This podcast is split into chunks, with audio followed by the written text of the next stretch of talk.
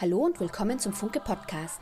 Wir sind Marxistinnen und Marxisten, die weltweit in über 30 Ländern als Teil der International Marxist Tendency, der IMT, aktiv sind. Wenn du Fragen hast oder selbst aktiv werden möchtest, melde dich unter www.derfunke.at.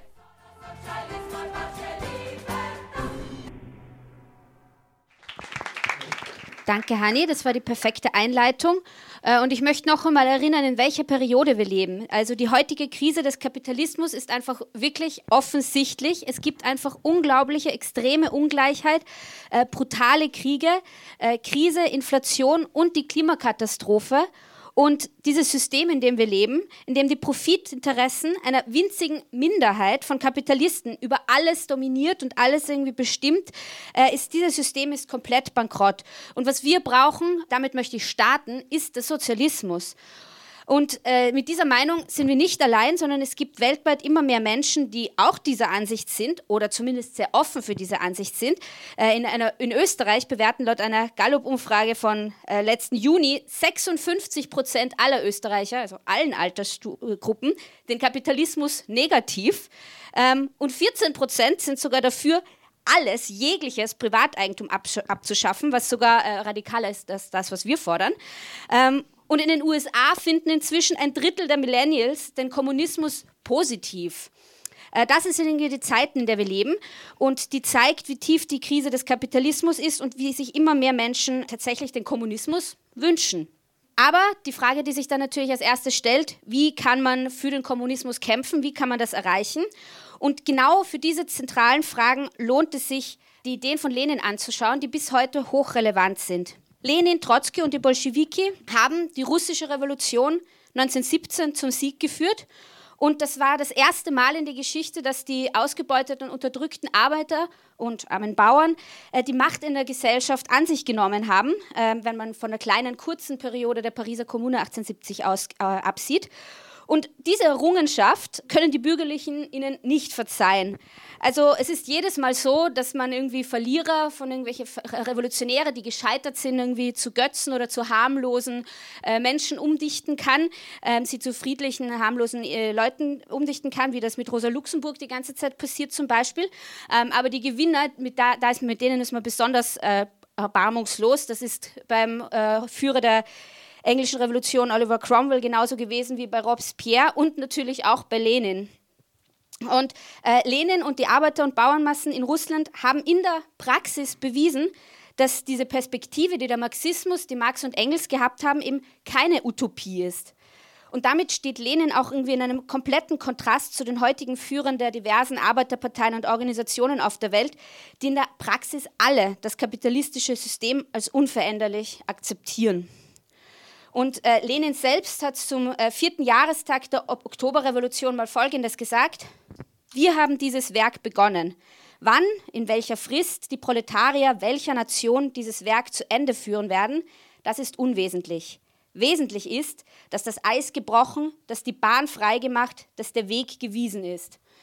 Und das stimmt komplett. Also man kann die Revolution schlecht reden, man kann versuchen, sie durch den Schmutz zu ziehen, aber man kann sie nicht rückgängig machen. Sie ist wirklich passiert. Äh, und das ist auch der Grund, ähm, warum die ganzen Bürgerlichen Lenin mit so tiefer Inbrunst hassen. Hanni hat schon erwähnt, diese äh, Radiosendung auf Ö1, die es in den letzten Wochen gibt, da gab es einige. Und es ist wirklich unglaublich, sie lassen kein einziges der Klischees äh, aus. Also Lenin war angeblich ein jähzorniger Streithans, der Gewalt geliebt hat. Er war zugleich charismatischer Volksführer, aber auch eigentlich völlig unsympathisch und charakterlos. Ähm, er hat angeblich keine Gefühle und kann keine echte Liebe empfinden. Ähm, er war zugleich Anarchist und äh, hat aber irgendwie ein Spiegelbild der zaristischen Gesellschaft äh, aufgebaut und so weiter. Es ist wirklich unglaublich. Ähm, also wenn es um Lenin geht, geben die bürgerlichen Historiker wirklich jeden Anschein von Berufsethik auf und begeben sich wirklich auf das tiefste Niveau mit Lügen, die selbst irgendwie einem einfachen Faktencheck äh, nicht standhalten würden. Aber ich will vor allem ein Zitat aus dieser Einsinnung vom 10. Jänner geben, äh, wo sehr gut rauskommt, was die Bürgerlichen eigentlich tatsächlich so stört. Ähm, es ist ein Interview mit einem Gewaltforscher und Kommunismusexperten, Babarowski, der sagt, die Bolschewiki haben zunächst rein pragmatisch versucht, die Ressentiments und die Gefühle der Volksmassen auf den Straßen gegen die Elite zu wenden. Sie haben sozusagen den allgemeinen Straßenterror organisiert und ihn von der Leine gelassen. Und dann sagen sie, das ist, glaube ich, die erste Phase des Terrors die Demütigung, die Erniedrigung der alten Eliten und der Versuch, Gefolgschaft dadurch zu binden, durch Gewalt. Und ich meine, man muss sich das mal anhören, wie angeekelt sie davon sind, dass sich die Massen in die Geschichte einmischen. Das sind so wie Hunde, wie so Pöbel, die man von der Leine lassen muss. Und dann wagen diese Hunde da auf der Straße auch noch die Eliten zu demütigen. Äh, das, ist, das ist wirklich, was sie hassen. Äh, es stört sie, dass die Arbeiterklasse, die Unterdrückten, selbst die Geschicke in ihre Hände genommen haben und dass sie den Beweis geliefert haben, dass die Arbeiterklasse eine revolutionäre Kraft ist, die wirklich die Welt verändern kann. Äh, jahrelang hat man uns irgendwie immer versucht zu erklären, die Arbeiterklasse gibt es gar nicht wirklich. Äh, wir sind alle Mittelschicht, die Arbeiterklasse ist verstreut und diversifiziert und so weiter. Aber Lenin hat in einem Land, wo die Arbeiterklasse in Wahrheit noch extrem klein war im Ver Vergleich zur Restbevölkerung, in Russland, äh, in Russland, das noch feudale Überreste hatte und noch nicht mal eine, eine richtige bürgerliche Revolution hinter sich hatte, äh, er hat gezeigt, dass die Arbeiterklasse selbst dort schon die vorwärtstreibende Kraft ist. Und die russische Revolution hat wirklich Millionen von Arbeitern und Unterdrückten auf der ganzen Welt äh, damals inspiriert und tut es auch bis heute. Und, und das ist den Herrschenden ein Gräuel. Und genau das, wie die Arbeiterklasse den Kapitalismus brechen kann, wie, das ist das Wichtigste, was wir aus der Geschichte und dem ganzen Leben und Werk äh, und der Arbeit, der Arbeit von Lenin lernen können, von Lenin und den Bolschewiki. Und deshalb lohnt es sich, Lenins Ideen zu, zu, zu studieren, um uns äh, jetzt zu organisieren, wenn wir den Kapitalismus loswerden wollen. Und äh, mit ähm, Ideen anzufangen, äh, das ist überhaupt keine zweitrangige Frage. Das war auch für Lenin überhaupt keine zweitrangige Frage. Ganz im Gegenteil. Äh, die Grundlage für jede politische Arbeit als Marxisten ist, ist zunächst mal eine feste theoretische Basis, äh, nämlich in der marxistischen Methode und Theorie. Daher gibt es auch dieses sehr äh, berühmte Zitat, das oft bemüht wird von Lenin, wo er sagt, ohne revolutionäre Theorie kann es auch keine revolutionäre Bewegung geben. Und, und, wirklich immer, wenn in der Arbeiterbewegung große, wichtige Fragen aufgekommen sind, hat Lenin bei den marxistischen und philosophischen Grundlagen angefangen. Also nur, nur um das äh, eindrücklichste Beispiel zu nennen. Also was hat er 1914 getan, als der Erste Weltkrieg ausgebrochen ist, als alle sozialdemokratischen Parteien komplett eingeknickt sind und im Krieg ihre jeweilige herrschende Klasse unterstützt haben? Ähm, als die ganze Arbeiterbewegung äh, de facto zurückgeworfen und zersplittert wurde. Er hat Hegel studiert den deutschen Philosophen, von dem Marx und Engels die Methode der Dialektik ähm, entlehnt haben und ähm, entwickelt haben. Und die philosophischen äh, Notizen, die Hefte von Lenin zeigen, wie genau und penibel er diese ziemlich anstrengend zu lesenden Texte von He Hegel durchgeackert hat. Und das war dann kurz bevor er 1916 Imperialismus als höchstes Stadium des Kapitalismus geschrieben hat. Genau, Lenin selbst hat äh, gesagt, der Marxismus ist eine außerordentlich tiefe und vielseitige Lehre, kein Wunder darum, dass Bruchstücke von Marx-Zitaten, besonders wenn sie an unpassender Stelle angeführt werden, stets unter den Argumenten derer anzutreffen sind, die mit dem Marxismus brechen. Äh, das heißt, äh, er hat irgendwie auch methodisch davor gewarnt, wie man mit der Theorie umgehen muss. Also Zitate, Zitatfetzen und Phrasen können ziemlich alles rechtfertigen. Es geht darum, wirklich die Theorie und Methode tief zu verstehen und äh, sie als Anleitung zum Handeln verwenden. Und dafür reicht es eben nicht, Phrasen zu wiederholen, sondern wie Lenin in dem Buch, das wir gerade rausgegeben haben, im Linksradikalismus schreibt, man muss selbst einen Kopf auf den Schultern haben, um sich in jedem einzelnen Fall zurechtzufinden. Genau. Das heißt, die marxistische Theorie ist nicht einfach ein fertiges Rezept, wo man sich ein paar Zeilen raussuchen kann. Sie ist in der Essenz die Verallgemeinerung, wie sich die Natur und die Geschichte entwickelt. Sie ist eine Methode, wie man an die äh, Realität herangeht. Und darum hat Lenin auch nie diesen arroganten Anspruch gehabt, äh, die einige sogenannten Neomarxisten haben, den Marxismus zu verbessern oder auszubessern, sondern er hat einfach, äh, er hat trotzdem sehr viele wichtige theoretische Beiträge geliefert. Und zwar einfach dadurch, dass er mit der marxistischen Methode versucht hat, die Realität genau zu studieren und daraus Schlüsse zu ziehen.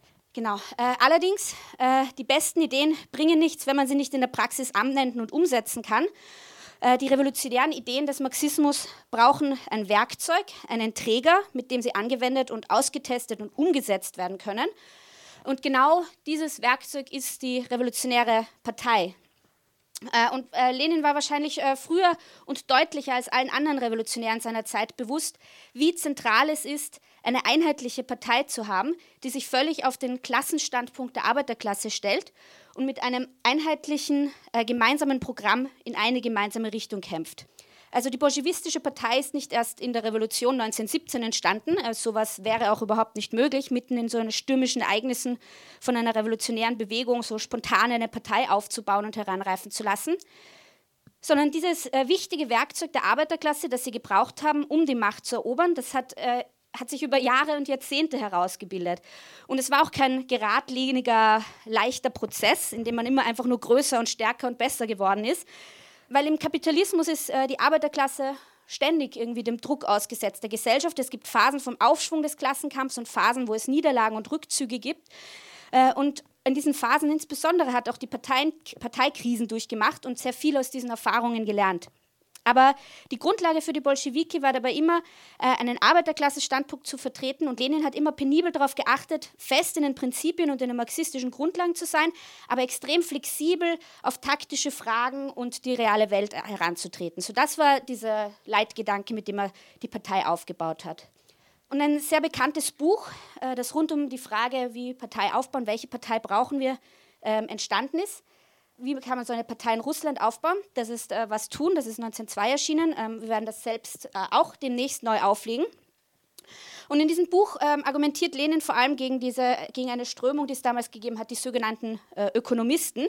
Das war eine Strömung, die einerseits irgendwie so einen Fetisch aus, für Arbeiteraktivismus entwickelt haben, also dafür waren, äh, vor Fabriken und Gewer in Gewerkschaften und so zu agitieren aber gleichzeitig hatten sie in Wahrheit eine, eine ziemlich herablassende Meinung von der Arbeiterklasse, äh, weil sie irgendwie so gemeint haben, die Arbeiterklasse, die interessiert sich nur für ökonomische Kämpfe, für tagtägliche äh, Brot- und Butterfragen, für die Tagesfragen und haben dann so die Theorie entwickelt, zuerst macht man nur ökonomische Arbeit und dann später, wenn die Arbeiterklasse halt schlauer und besser ist, dann kann man dann sie mit den großen politischen Fragen konfrontieren. Äh, und das ist ziemlich arrogant, aber vor allem hilft es der Arbeiterklasse irgendwie überhaupt nichts, weil jeder Arbeiter weiß, äh, dass die Arbeitsbedingungen nicht gut sind dass Arbeiter zu viel arbeiten und der Lohn zu niedrig ist. Aber damit ist ihnen noch nicht geholfen, oder?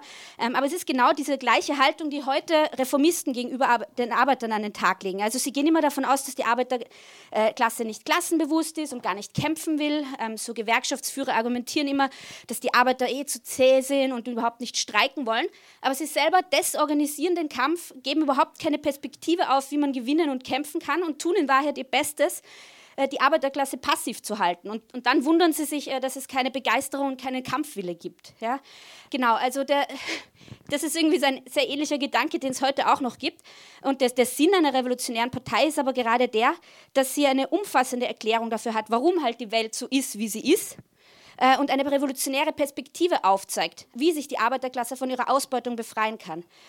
Also eine revolutionäre Partei ist so etwas wie das Gedächtnis der Arbeiterklasse in der die Tradition einer äh, Partei eben die besten Theorien, die Erfahrungen und so weiter weiterleben kann und entwickeln und verallgemeinern kann. Und wir wollen, wir wollen, dass sich die klassenbewusstesten Arbeiter und Jugendlichen, die schon jetzt bereit sind, für die Revolution zu kämpfen, sich organisieren und vorbereiten. Das heißt, äh, diese Meinung war auch Lenin, deshalb hat er diese ähm, Argumentationsweise der Ökonomisten scharf bekämpft und war dafür, dass die Marxisten in Russland eine disziplinierte Arbeiterpartei von entschlossenen Berufsrevolutionären aufbauen. Das war gar nicht so leicht ähm, unter diesen extrem schwierigen ähm, repressiven Bedingungen äh, des Zarismus. Also eine absolute Monarchie, in der ziemlich alles, so ziemlich alles illegal war und Revolutionäre oft eingesperrt oder ins Exil geschickt wurden. Äh, Lenin hat auch den Großteil äh, seiner Zeit im Exil verbracht. Aber äh, diese Zirkel haben begonnen, auf dieser Basis irgendwie die Partei aufzubauen. Und, und es haben sich sehr bald in der Arbeiterbewegung neue äh, drängende Fragen ähm, aufgedrängt. Nämlich, kann und soll die Arbeiterklasse in Russland, einem, einem sehr rückständigen Land zu der Zeit, überhaupt eine Revolution anführen und soll sie überhaupt danach streben, die Macht zu erobern? So, äh, in Russ Russland hat anders als im Westen eben noch keine äh, bürgerliche Revolution stattgefunden gehabt. Äh, das heißt, die, die Aufgaben der bürgerlichen Revolution waren in Russland noch nicht gelöst. Ähm, es gab keine Demokratie, das Land war immer noch halb feudal unter der Dominanz von Großgrundbesitzern. Es gab eine extreme Unterdrückung von Nationalitäten und von Frauen und halt diese, diese diktatorische Rolle der orthodoxen Kirche. Ähm, und, und alle in der Arbeiterbewegung waren sich einig, dass der Sozialismus in so einem rückständigen Land wie Russland nicht möglich ist, dass die materiellen Bedingungen nicht da sind und dass äh, das nächste unmittelbare Ziel der Sturz des Zarismus, eine bürgerliche Revolution sein muss. Ähm, aber wie man diese Aufgabe bewältigen kann, ähm, das war irgendwie die Frage, an der sich innerhalb, innerhalb der russischen Arbeiterbewegung, innerhalb der russischen Sozialdemokratie zwei Strömungen in der Arbeiterbewegung entwickelt haben, äh, nämlich die Menschewiki und die Bolschewiki. Diese, diese zwei Fraktionen der Partei sind eigentlich schon äh, davor, am Parteitag 1903, an einer scheinbar nebensächlichen organisatorischen Frage entstanden. Äh, die Namen, der Namen Menschewiki und Bolschewiki heißen eigentlich nur Minderheitler und Mehrheitler, wie, weil damals, damals diese Abstimmung halt äh, in dieser Frage so ausgegangen ist. Das war eben 1903, aber über die folgenden Jahre hat sich herausgestellt, dass äh, vor allem also vor allem in der Zeit rund um die erste fehlgeschlagene große russische Revolution 1905, die, die fehlgeschlagen ist, äh, rund um diese Zeit hat sich herausgekristallisiert, dass hier tiefere Unterschiede begonnen haben, sich zu entwickeln. Und, und zwar in Wahrheit die, die Unterschiede äh, anhand der Frage von Reformismus oder Revolution. Also in der Frage, ob die Arbeiterklasse die Macht erobern soll oder ob sie sich den Bürgerlichen unterordnen soll. Äh, und die Menschewiki waren der Meinung, dass die liberalen bürgerlichen Vertreter der russischen Kapitalistenklasse diese nächste bürgerliche kommende Revolution in Russland anführen müssten und dass die Arbeiterklasse es eigentlich die Rolle der Arbeiterklasse sein soll, äh, so Druck auf die Bürgerlichen auszuüben und sie halt zu unterstützen in dieser Aufgabe, die sie historisch haben. Äh, Lenin hat auf der anderen Seite dafür argumentiert, dass die Bürgerlichen in Russland schon damals keine revolutionäre Kraft mehr waren, sondern viel zu abhängig von der Monarchie und von den Imperialisten. Und er hat die Meinung vertreten, dass die Arbeiterklasse in der kommenden Revolution gemeinsam mit den armen Bauern äh, diese Revolution durchführen muss und dass äh, eine russische Revolution, wenn sie das schafft, damit der Funke sein kann, der äh, eine internationale Revolution in fortschrittlichen Ländern auslöst und durch so, die, durch so eine Ausbreitung der Revolution äh, wäre ein Sozialismus, eine Sozialismus sehr wohl eine realistische Perspektive. Aber ähm, diese, diese Frage, die hier im Kern bearbeitet wird, das ist überhaupt keine geschichtliche alte Frage, sondern hochaktuell, oder? Also in der Frage Menschewiki versus Bolschewiki geht es darum, ob man sich an die Bürgerlichen anhängt und sich ihnen unterordnet, ob man den Rahmen, den die Bürgerlichen für akzeptabel halten, ähm, akzeptiert und mitträgt, oder ob man sich eben auf die Arbeiterklasse gegen die Bürgerlichen stützt. Und wir müssen nur daran denken, dass äh, heute in so vielen Bewegungen genau diese Frage so brennend ist. Also wenn man sich die Klimabewegung anschaut, deren führende Proponenten immer noch über 100 Jahre später denken, dass man äh, eine angeblich progressive bürgerliche Regierung unter Druck setzen kann, dass sie das Problem der Klimakrise löst oder so. Sie argumentieren heute noch, dass man einfach Druck auf die Herrschenden ausüben kann. Ähm, und diese Idee hat sich in Wahrheit schon damals, äh, vor 100 Jahren, diskreditiert. Ähm, aber der, der Kampf Lenins und der Bolschewiki, hier eine prinzipielle Position einzunehmen, der war extrem wichtig, um die Partei und die Arbeiterklasse äh, auf die Revolution vorzubereiten. Äh, Im Buch Linksradikalismus, ich zitiere es nochmal, damit alle nachher danach geneigt sind, es sich zu, gleich zu kaufen, ähm, hat äh, Lenin eine sehr äh, knackige und kurze Unterüberschrift, die lautet, im Kampf mit welchen Feinden innerhalb der Arbeiterbewegung hat sich der Bolschewismus entwickelt, gekräftigt und gestählt? Unterüberschrift eines Kapitels. Und er antwortet gleich im ersten Satz, erstens und hauptsächlich im Kampf gegen den Opportunismus, der sich 1914 endgültig zum Sozialchauvinismus auswuchs, also mit Beginn des Ersten Weltkriegs, der endgültig auf die Seite der Bourgeoisie überging und sich gegen das Proletariat wandte. Also dieser Kampf gegen den Opportunismus, also gegen den Reformismus, der war extrem wichtig, aber er war gar nicht so leicht. Also für Lenin war die Sache recht früh ziemlich klar, aber das war nicht für alle revolutionäre ähm, Aktivisten und Bolschewiki so ersichtlich, wie wichtig und scharf diese Unterschiede in der Praxis schl schlussendlich sein würden. In vielen Orten in Russland hat sich diese politische Spaltung in Menschewiki und Bolschewiki noch jahrelang nicht organisatorisch äh, in getrennten Gruppen vollzogen oder so. Also die haben irgendwie noch so zusammengearbeitet. Und das hat ziemlich lang gebraucht, aber in Wahrheit erkennt man auch daran äh, die Methode von Lenin, oder? Ähm, entgegen der ganzen bürgerlichen äh, Lügen ähm, war er kein Diktator und hat seine Ideen anderen aufgezwungen, sondern hat sehr geduldig politisch erklärt. Er hat immer wieder politisch seinen Punkt dargelegt, manchmal mit sehr viel Nachdruck, ähm, aber politisch und hat sich einfach durch die praktische politische Erfahrung auch bestätigen lassen.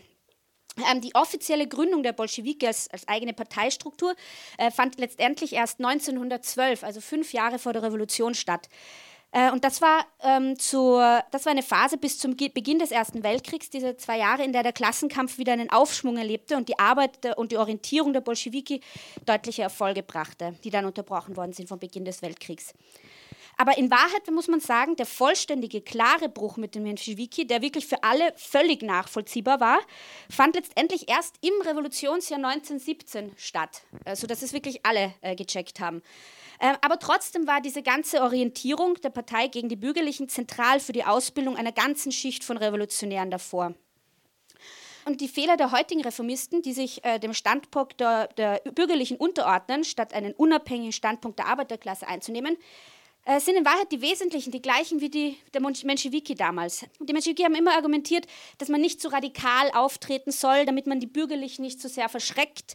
Und das ist wie heute, wenn die Reformisten in den Gewerkschaften den Arbeitern erklären, dass man für den österreichischen kapitalistischen Wirtschaftsstandort ja nicht so hohe Löhne fordern kann. Äh, und sie wollen nichts lieber als die ganze Zeit mit den Bossen ein friedliches Übereinkommen finden. Ähm, der, der neue SPÖ-Chef Babler, der vor nicht ganz einem Jahr noch gesagt hat, er steht für die 32-Stunden-Woche und für menschliche Asylpolitik, ähm, hat unter dem Druck äh, der Bourgeoisie und der Partei alle kämpferischen Punkte in Wahrheit aufgegeben und argumentiert inzwischen für Abschiebungen. Das ist irgendwie der, der Druck der Bürgerlichen, äh, wenn man sich nicht bewusst dem entgegensetzt. Die Menschewiki haben in Russland vor 1917 argumentiert, äh, dass man für die Erkämpfung der Demokratie in Russland und der bürgerlichen Revolution ähm, auf die Liberalen setzen muss. Und die heutigen Reformisten erklären uns, dass man für die Rettung der Demokratie vor den rechten Parteien genauso mit den Bürgerlichen zusammenarbeiten muss. Das ist, glaube ich, vor allem relevant dieses Jahr. Wir haben ja irgendwie ein kommendes Wahljahr in Österreich und wir haben jetzt, sehen jetzt schon, wie alle Liberalen damit begonnen haben zu jammern, äh, dass die Demokratie in Gefahr ist, dass man die retten muss, indem man irgendeine Koalition äh, zusammenbringt, in der die FPÖ ja nicht drinnen ist. Und wir können uns sicher sein, dass uns im kommenden Jahr die Sozialdemokratie, aber viele Linke erklären werden, dass man ruhig gemeinsame Sachen mit allen Bürgerlichen, mit den Neos, mit den Grünen, vielleicht sogar mit der ÖVP machen kann, um nur ja die FPÖ zu verhindern. Aber das ist äh, so die gleiche reformistische Logik.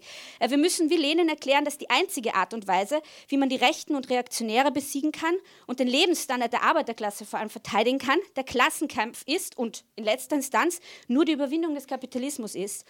Und äh, der Grund, warum die Rechten gerade im Aufschwung sind, ist gerade, weil die Arbeiterklasse keine kämpferische, glaubwürdige Alternative vor sich hat, die die Probleme tatsächlich in Angriff nimmt.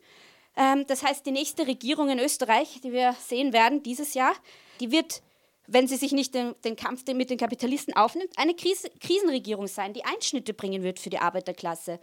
Und wir stehen dafür, dass die Arbeiterklasse kampffähig wird und sich nicht auf Deals mit den Bürgerlichen einlässt. Äh, um tatsächlich die ständigen Krisen, die Ausbeutung und Unterdrückung, äh, alles im Namen des Profits der Kapitalisten zu beseitigen, muss die Arbeiterklasse die, die Macht der Bürgerlichen brechen. Und sie muss selber die Kontrolle über die Wirtschaft und die Gesellschaft übernehmen äh, und den Staat der Bürgerlichen zu schlagen letztlich. Äh, und auf diese, auf diese, alles, was diese Orientierung bestärkt, ist das, was uns hilft. Und das war letztendlich auch äh, eine der zentralsten Knackfragen in der russischen Revolution 1917. Ähm, in, in, in 1917 in Russland ähm, hat es eigentlich äh, zwei Revolutionen gegeben, eine im Februar und eine im Oktober. Und die, die Februarrevolution ist mitten im Ersten Weltkrieg ausgebrochen, als quasi eine, ja, eine ziemlich spontane revolutionäre Bewegung, die keine Partei oder Führung geplant oder angezettelt hat. Alle waren im Grunde überrascht davon, aber diese Bewegung war so mächtig, dass sie innerhalb weniger Tage äh, das ganze marode zaristische Regime stürzen konnte. Und äh, ja, dass die Revolution genau zu diesem Zeitpunkt ausbrechen würde, das hätte niemand erwartet, auch nicht die Bolschewiki. Und, und Lenin war zu diesem Zeitpunkt noch im Exil in der Schweiz. Ähm, aber das reale Kräfteverhältnis äh, war nach dieser Februarrevolution, die innerhalb eben von wenigen Tagen so den ersten Siegerungen hat und den Zar gestürzt hat, dass, dass ganz Petrograd und in Folge ganz Russland völlig in den Händen der Arbeiterklasse und Soldatenmassen lag. Also so, man hat irgendwie gar nichts machen können ohne die Erlaubnis der, der Arbeiter und äh, Soldaten organisiert in Sowjets. Aber die Arbeiterklasse war zu diesem Zeitpunkt nicht bewusst genug und nicht organisiert genug, wie Lenin gesagt hat. Sie wusste nicht, dass sie eigentlich die Macht in der Gesellschaft hat. So, ähm, an, die, an, die, Spitze dieser Bewegung haben sich zu Beginn vor allem die, die Reformisten, also die Menschewiki und die Sozialrevolutionäre gestellt, äh, die damals bekannter und bei den breiten Massen ähm, viel Ansehen hatten. Und gemäß ihrer ganzen Perspektive waren sie der Meinung, dass nicht die Arbeiterklasse die Macht übernehmen soll, sondern dass halt der rechtmäßige Platz an der Macht den Bürgerlichen gehört. Und sofort, äh, die, die haben auch nicht lange gezaudert oder so, die Bürgerlichen haben sofort nach der Revolution eine von niemandem gewählte provisorische Regierung gegründet. Und die Reformisten, also die Menschewiki und Sozialrevolutionäre, haben halt diese Regierung, die überhaupt keine soziale Basis in Wahrheit hatte, ähm, anerkannt und haben die politische Macht an diese völlig reaktionäre Regierung ausgehändigt. Und das ist etwas, was wir so oft irgendwie äh, in der Geschichte sehen, diese Tragödie, oder? Die Macht liegt auf der Straße, aber die Arbeiterklasse hebt sie nicht auf und darum schnappt sich die alte herrschende Klasse die Kontrolle wieder. Äh, wir haben das äh, im arabischen Frühling gesehen, wir haben das im Mai 68 gesehen, wir haben das vor ein paar Jahren in der sudanesischen Revolution, äh, in Sri Lanka und so weiter. Das, das ist irgendwie äh, ein Schritt dieser revolutionäre Bewegung, den wir oft sehen. Aber dass man weitergeht und tatsächlich die ganze Macht erringt, das haben wir in Russland gesehen nur. Und, aber nach dem Februar, was wir dort hatten, das war eine, eine Situation der Doppelmacht. So, auf der einen Seite gab es die Sowjets, die Arbeiter- und Soldatenräte, die, äh, die, ähm, wo jeder, jede Fabrik, jedes Regiment und so weiter seine eigenen Delegierten reinwählen konnte. Und die hatten eben die reale Macht. Ohne die Zustimmung von denen konnte die bürgerliche Regierung in Wahrheit nicht viel entscheiden am Anfang. Ja. Ähm, aber auf der anderen Seite gab es eben noch die provisorische Regierung, äh, die das kapitalistische System retten wollte. Und die, die unbedingte Aufgabe bestand darin, halt den Massen bewusst zu machen, dass sie in Wirklichkeit schon die Gesellschaft kontrollieren können, ähm, dass es unmittelbar möglich ist. Und dass sie dafür aber die alten Herrschenden, die Kapitalisten und die Großgrundbesitzer enteignen müssen, um ihre Macht zu brechen. Kurz gesagt, irgendwie, es galt klarzumachen, kein Vertrauen in die provisorische Regierung, alle Macht den Sowjets. Und die, die Partei der Bolschewiki, die hat sich eigentlich jahrzehntelang auf die Revolution vorbereitet, oder sagen wir konkret als Bolschewiki ungefähr 15 Jahre. Sie war eine Partei, die sich äh, in der marxistischen Methode geschult hat und organisiert hat. Aber in diesem konkreten Moment, in einem entscheidenden Moment äh, nach Februar 1917, waren selbst die führenden Genossen im Zentralkomitee der Bolschewiki schwankend in dieser Frage. Äh, allen voran Kamenjew von Stalin, die damals die Chefredakteure der, Redakteure der bolschewistischen Zeitung waren, der Pravda. Äh, die zuerst irgendwie geschwankt haben und gedacht haben, so man kann die provisorische Regierung unterstützen. Und ich glaube, man kann guten Gewissens sagen, in dieser entscheidenden Zeit hatten wahrscheinlich nur zwei Menschen eine allumfassende Einsicht, was nötig war, um die Revolution zum Sieg zu führen, nämlich Lenin und Trotzki. Ähm, sie befanden sich zum Ausbruch der Revolution an verschiedenen Enden der Welt, im Exil, in der Schweiz und in den USA, und trotzdem vertreten sie in den Artikeln, die sie schreiben, zu der Zeit genau die gleiche Linie. Ähm, aber es gab halt einen relevanten Unterschied. So Lenin hatte in den Jahren vor der Revolution richtig erkannt, dass es eine revolutionäre Partei braucht, ein Werkzeug, um die Revolution umzusetzen. Und Lenin hatte somit eine Partei, die er für sein revolutionäres Programm gewinnen konnte. Ähm, er war der unangefochtene theoretische Kopf äh, dieser Partei. Und er ist im April aus dem Exil in Petrograd angekommen und hat es geschafft, innerhalb nur eines Monats in scharfen und zugespitzten Debatten äh, die Bolschewiki für seine Perspektive zu gewinnen. Äh, das heißt, für die Revolution der Arbeiterklasse gegen die Bürgerlichen und Versöhnler, ähm, für den vollständigen Bruch mit den Kapitalisten. Äh, und es ist in diesem Kontext im Revolutionsjahr, mitten im Revolutionsjahr 1917, ähm, wo er auch sein äh, Meisterwerk ähm, Staat und Revolution schreibt, wo er, worin er argumentiert, äh, dass man diesen bürgerlichen Staatsapparat zerschlagen und einen eigenen Arbeiterstaat aufbauen muss, äh, die Diktatur des Proletariats. Und er weist nach, dass das irgendwie kein dem Marxismus fremder Gedanke ist, sondern völlig im Einklang mit dem, was Marx und Engels immer gesagt haben. So, die Reformisten haben immer versucht, den Marxismus in seine harmlose, rein parlamentarische, bürgerliche Rahmen befindliche Richtung zu lenken. Und sie finden immer eine Ausrede, die Macht nicht zu übernehmen und den Kapitalismus nicht zu stürzen. Und das kritisiert er darin scharf, oder? Die Diktatur des Proletariats ähm, oder die Revolution zum Ende zu führen, hat ähm, aber entgegen dem, wenn man so Diktatur hört, mit so brutaler Unterdrückung der Massen und totalitären Regimes überhaupt nichts zu tun. Äh, man muss sich das so vorstellen. Im Kapitalismus ist die Arbeiterklasse, egal unter welchem politischen Regime, ob Demokratie oder Monarchie, in letzter Instanz immer der Herrschaft bzw. der Diktatur des Kapitals unterworfen. Und eine Revolution, eine sozialistische Revolution dreht das um, oder? Die, die Massen nehmen die Gesellschaft selbst in die Hand und erstmal herrscht nicht eine Minderheit über die Mehrheit der Bevölkerung, sondern umgekehrt. Ähm, und das allein schon wie Lenin und Bolschewiki im Jahr 1917 diese Machtübernahme, die Oktoberrevolution vorbereitet haben, zeigt irgendwie die ganze Herangehensweise. Also genau, also in den Sowjets hat am Anfang eben noch die Reformisten die Mehrheit gehabt und die haben halt sofort begonnen, sich irgendwie bei der ersten Gelegenheit ähm, in diesen bürgerlichen Staatsapparat einzunisten. Sie sind in eine Koalitionsregierung gegangen dann ab früher und ähm, haben sich sofort, wie, wie es ihnen so eigen ist, äh, die, die ganze Manier von irgendwie so Büro Bürokraten halt irgendwie an, oder so Staatsbürokraten von, ja, angeeignet und sich in den Staat eingenistet. Aber gleichzeitig haben irgendwie Millionen von Bauern und Soldaten und auch äh, viele von den noch nicht so ganz äh, fortschrittlichen Arbeitern volle Illusionen noch in die bürgerliche Demokratie und am Anfang sogar auch noch in die, in die provisorische Regierung gehabt. Und die Bolschewiki hatten überhaupt nicht im Sinn, irgendwie ihre Vorstellung einer Arbeiterregierung den Massen aufzuzwingen. Äh, Im Gegenteil, und das wäre auch überhaupt nicht mal möglich gewesen. Ja? Die Bolschewiki waren ein paar tausend Revolutionäre und sie hätten nicht einfach gegen den Willen der Massen alleine die Macht übernehmen können oder so.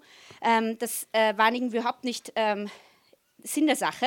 So, das heißt, die Bolschewiki haben nicht sofort den Sturz der Regierung oder die Abschaffung der bürgerlichen Demokratie gefordert, sondern stattdessen war das Motto zwischen April und Oktober 1917 geduldig erklären und in der Praxis aufzeigen, dass die bürgerliche Demokratie und ihre reformistischen Verteidiger kein einziges Problem der Massen lösen können. Und, und, das ist irgendwie generell die Haltung von Kommunisten, oder? Wir, wir boykottieren nicht einfach Wahlen oder bürgerliche Parlamente und, und schreien, ähm, das ist alles nur Lüge und Trug. So, wir sind immer ehrlich darin, was die wirkliche Rolle von dem bürgerlichen Staat äh, und den Parlamenten darin ist. Aber wir gehen jeden Schritt gemeinsam mit der Arbeiterklasse und bei jedem Schritt weisen wir klar und deutlich darauf hin, was eigentlich die Aufgabe der Arbeiterbewegung und ihrer Führung wäre. Was sollen die reformistischen Führer eigentlich tun? Und im Fall Russlands, äh, Russlands 1917, warum? Warum ist es denn so unter dieser Regierung, dass die ganzen Forderungen der Massen nach Brot, Land und Friede nicht erfüllt werden können? Wenn sie eben die Kapitalisten und Großgrundbesitzer äh, nicht die Macht wegnehmen.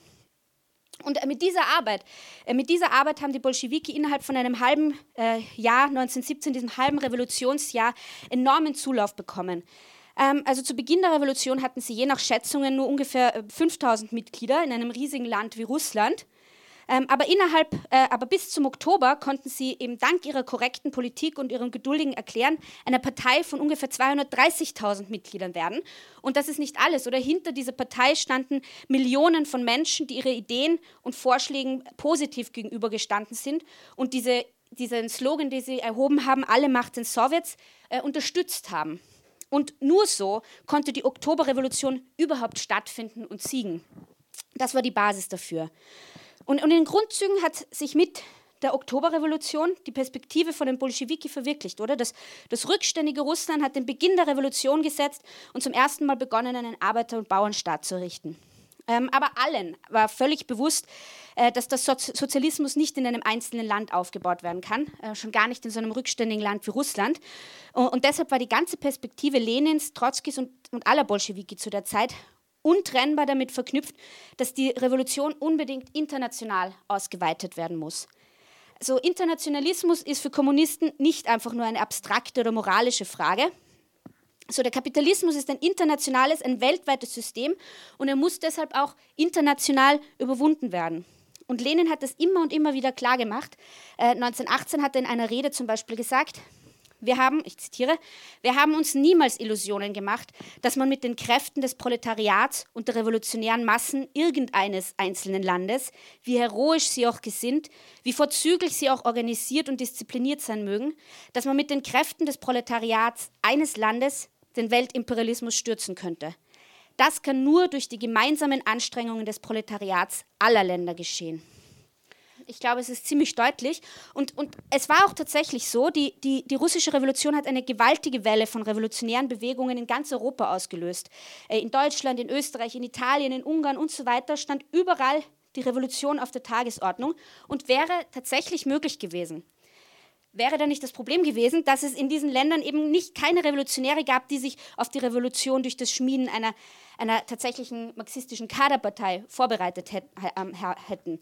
Also äh, es sind überall so revolutionäre Strömungen oder junge kommunistische Parteien entstanden, aber alle erst inmitten dieser Bewegungen.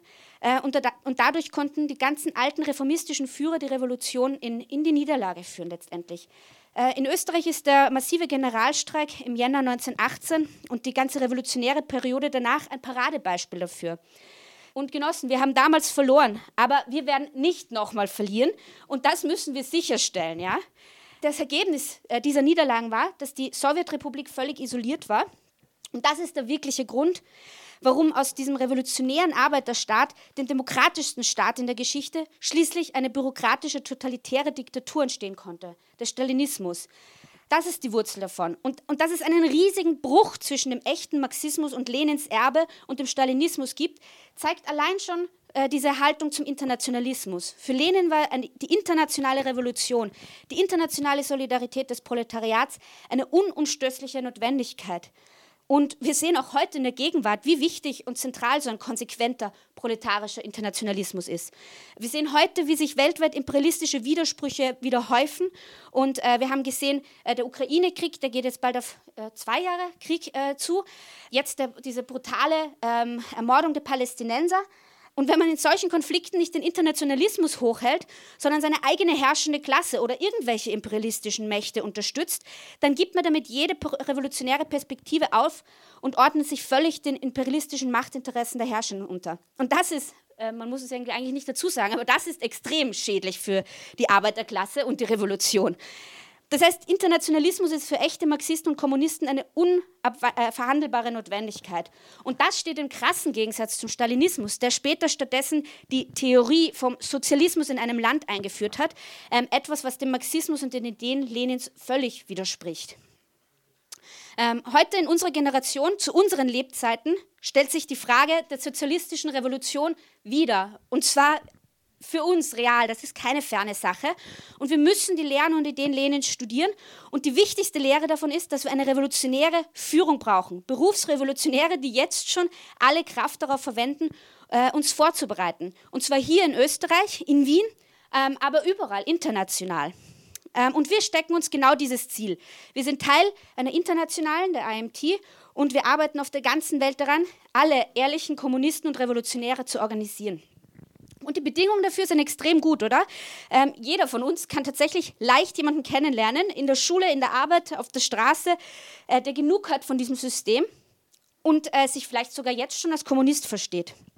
Und genau diese Leute äh, wollen wir äh, organisieren, weil alleine kann man ziemlich wenig ändern, aber gemeinsam äh, mit der Arbeiterklasse ähm, können wir tatsächlich die Welt verändern. Ähm, das heißt, wir wollen als Funke bewusst die Ideen Lenins hochhalten und aufgreifen. Ähm, wir sind, glaube ich, auch so ziemlich äh, die einzigen fast, ähm, würde ich sagen, äh, weil die ganzen sogenannten kommunistischen Parteien auf der ganzen Welt äh, sind heute, muss man sagen, nichts weiter als reformistische Parteien, die sich nicht stolz äh, auf das Erbe Lenins beziehen. Aber wir sind sehr stolz auf dieses Erbe und wir müssen es verteidigen. Und wir müssen von den Bolschewiki lernen. Äh, und man muss immer dran denken, auch sie haben klein begonnen, einen Kommunisten nach dem anderen gewinnen. Äh, jeder hier sollte sich die Frage stellen, wie finde ich den nächsten Kommunisten? Wie kann ich eine kommunistische Zelle aufbauen? Äh, wir sind derzeit genossen 180 revolutionäre Kommunisten in Wien und Niederösterreich. Das ist gut, aber das ist noch nicht genug unser Motto muss sein, als Kommunisten ganz Wien erobern. Wir wollen in jeder Schule, in allen Bezirken kommunistische Zellen haben. Äh, und wenn es hier noch Leute gibt, äh, die nicht bei uns Mitglied sind, dann kann ich euch nur herzlich dazu einladen, uns noch heute beizutreten und uns dabei zu helfen, mit Lenin für den Sozialismus zu unseren Lebzeiten zu kämpfen.